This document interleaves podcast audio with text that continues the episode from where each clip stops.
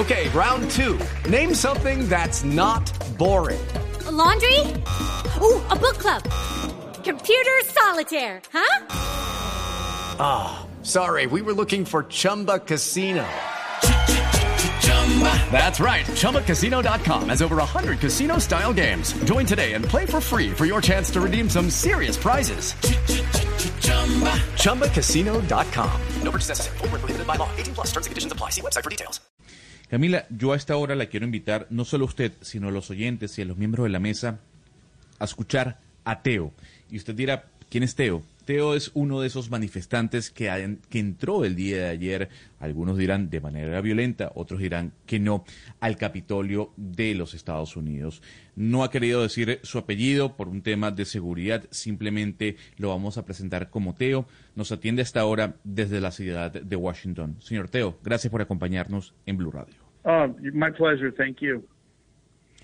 Señor Teo, lo primero es entender, eh, obviamente de primera mano, usted que estuvo allí, que entró al Capitolio de los Estados Unidos en Washington, ¿qué fue lo que ocurrió? Yeah, what happened was that a lot of patriotic Americans or free men and women came uh, to uh, come together for a rally and for others and came to see and watch our United States government uh, deliver for us an authentic and true uh, representation of our votes. We were, we were having a problem in which it appears that we had uh, foul play in our voting system, and so and so we expect our representatives to uh, look into these issues and to take care of those. And so today we did that. It's fantastic. Mm-hmm. And as we began to march towards the sí. Capitol. Sí, permíteme, eh, señor Teo, porque sé que su cuento puede extenderse, de que Sebastián Nora nos traduzca esta primera parte de su respuesta. Sebastián, ¿qué fue lo que nos está diciendo o qué es lo que nos está diciendo, señor Teo? Según Teo Gonzalo, lo que sucedió es que muchos norteamericanos, que él los llama patriotas, hombres y mujeres, fueron libremente pues a, oír lo que tenía por decirles un gobierno de los Estados Unidos que los defiende, fueron a ver lo que él llama una auténtica representación de los votos del pueblo y como todos sabemos, dice Teo, ha habido un problema y es que hubo una gran falla en el sistema de votación. Entonces, pues ellos esperaban o esperan que sus representantes le pusieran atención a estas cuestiones y velara por ellos y sabiendo todo eso, pues finalmente lo que decidieron hacer fue marchar hacia el Capitolio. Entonces, señor Teo, luego de esta traducción que nos hace nuestro compañero, quisiera preguntarle qué vino después. ¿Cómo se llegó al punto en el que usted y otros manifestantes entraran al Capitolio? Uh, we were met with uh, a very unfriendly sort of security team, and that would be the Capitol Police. And when some exchanges happened, they chose to use tear gas or canisters and pepper ball sprays. So that invoked people to then push back. And so there's so many of us, we just simply pushed back and we took the building without a gun. We had we were completely unarmed. We stood up and we took the capital of the United States of America and we showed the world that the power belongs to the people. We didn't hurt anybody. We didn't we didn't uh, put anybody in the hospital, unfortunately. And so for a few hours, we controlled that building, and then they took back control by force, and we yielded that building back over to what we call Capitol Police. We'll see what they choose to do, but the whole world saw that the most powerful city, the most important building, maybe in the world, the capital of the United States of America, belongs to the people, just like it does in every country. It's the power of the people. It's the human being. We're sovereign. We're not slaves or serfs. We don't work for other people. We work for ourselves. We're responsible for what we do. We didn't appreciate being treated that way. And so for a while, we showed them who we were and what we are. And then we left again, nonviolent. Estamos hablando con Teo, uno de los manifestantes que se tomó ayer el Capitolio de los Estados Unidos. Esas imágenes que le están dando la vuelta al mundo de cómo personas que son eh, seguidores del presidente Donald Trump entraron y rompieron las ventanas precisamente para entrar al recinto de la democracia. ¿Qué nos dice el señor Teo a esa pregunta de Gonzalo, Sebastián?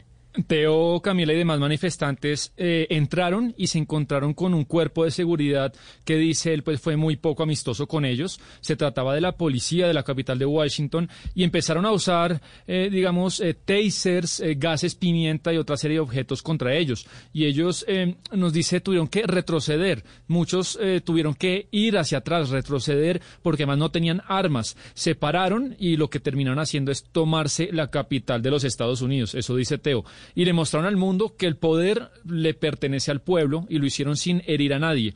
Y todo esto, Camila, lo hicieron, eh, nos dice Teo, en dos horas. En dos horas se tomaron el Capitolio y están expectantes a lo que pueda hacer pues las autoridades, pero todo el planeta finalmente vio que la ciudad más importante, el edificio más importante del mundo, le pertenece al pueblo, como ocurre en cualquier país.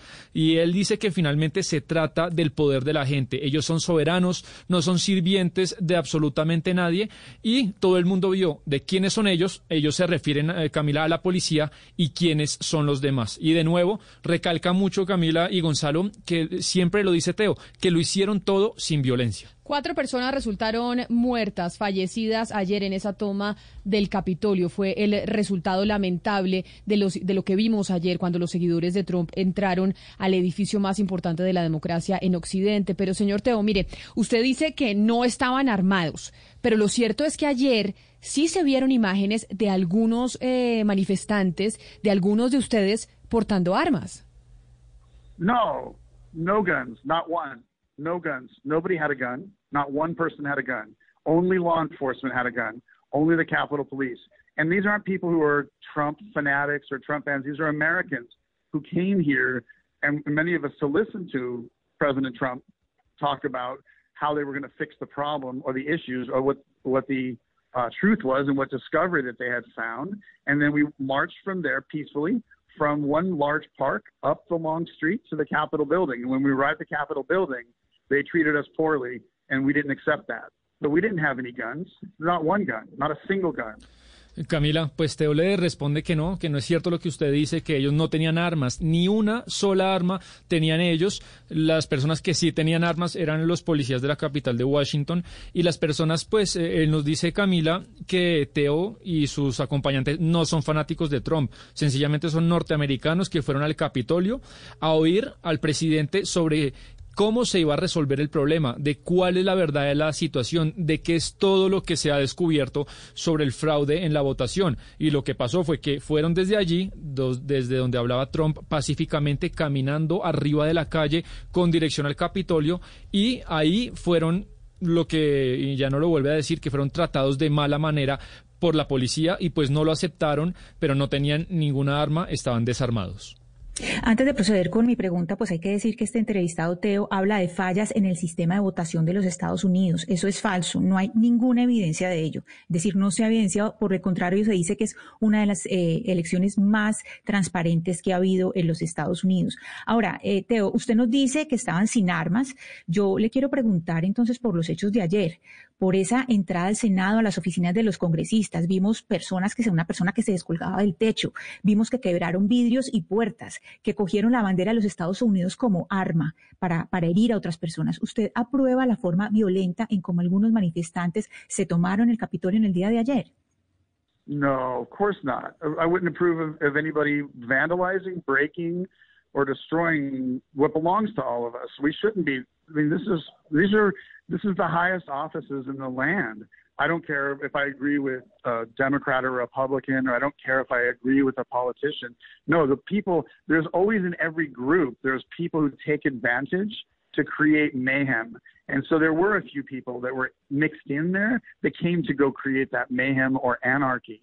But we didn't, we weren't anarchists. We weren't, we were not about no government. We actually want our government to be the proper system it's supposed to be.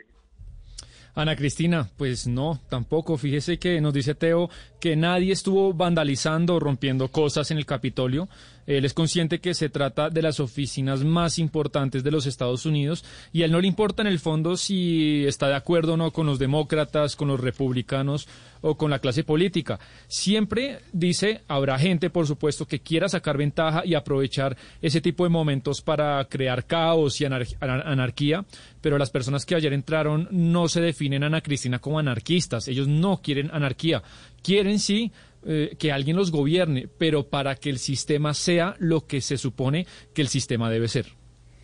Señor Teo, siguiendo en línea con el comentario de mi compañera Ana Cristina Restrepo, eh, lo cierto del caso es que el presidente Donald Trump ha, sido o ha sido, ha sido bloqueado por diferentes cortes y hasta por la propia Corte Suprema de Justicia, que ha desestimado cualquier tipo de impugnación a los resultados electorales de diferentes estados. ¿Usted cree que la Corte Suprema de Justicia también está confabulando en contra del presidente Trump? The Supreme Court is supposed to hear cases. So are you under the impression that the Supreme Court listened to the evidence? Because that didn't happen. The Supreme Court has not looked at the evidence. That hasn't happened. If, that's the thing in the, in the news that's being lost, is that these arguments, these presentations of fraud or efforts, um, illegal activity with voting, but no court has actually looked at the evidence and said, "Oh, wow, yeah, there's nothing here." Like, what court did? What court are you under the impression has actually looked at the evidence that's been presented by either Donald Trump or his team, or by some of these other scientific teams? There's been other people who've tried this too, but they didn't they either didn't meet the burden of proof or they didn't know how to properly present their case. But no judges that I'm aware of has ruled and looked at any of the evidence and said, no, that's you're wrong. Your evidence is bad. Gonzalo, pues según Teo, nos dice que sabemos que la Corte Suprema supuestamente está para oír casos, pero tiene la impresión de que la Corte pues oye la evidencia y no pasa nada, que nada ha pasado, que esa es la cuestión pues que a, la Corte Suprema se le muestra eh, las presentaciones de fraude, de actividad ilícita, lo llama así, ilícita en las votaciones y todo eso ha sido ignorado. Incluso va más allá y dice que ninguna Corte ni siquiera se ha tomado la molestia de mirar de verdad la evidencia y por lo menos responder, oh, eh, wow, pues la verdad acá no hay ninguna prueba, ni siquiera hacen eso, según Teo, y ni siquiera tampoco hay jueces encima de eso para decir si la evidencia está mal o no, sencillamente lo que él llama evidencia de fraude Gonzalo, pues lo ignoran. Tengo una última pregunta para usted, señor Teo, como uno de los manifestantes que entró ayer al Capitolio como seguidor de Donald Trump a ese sitio que es el recinto de la democracia más importante del, eh, del, mundo, o eso creíamos. Yo sí le quiero preguntar, ¿qué sigue de ahora en adelante? ¿Qué viene? Usted como seguidor de Trump, ¿cuál es el siguiente paso? Además, viendo lo que ocurrió ayer con la votación en el Senado y en la Cámara, porque el planeta entero está expectante bueno, ¿qué va a pasar el próximo 20 de enero? Uh, thank you for the question. I think that right now we're all stunned. We all believe in the system. We want the system to work. And when the system doesn't become trustworthy and doesn't work, we have to go back and fix the system. The, the people own the system. We own the government. Everyone in government works for us.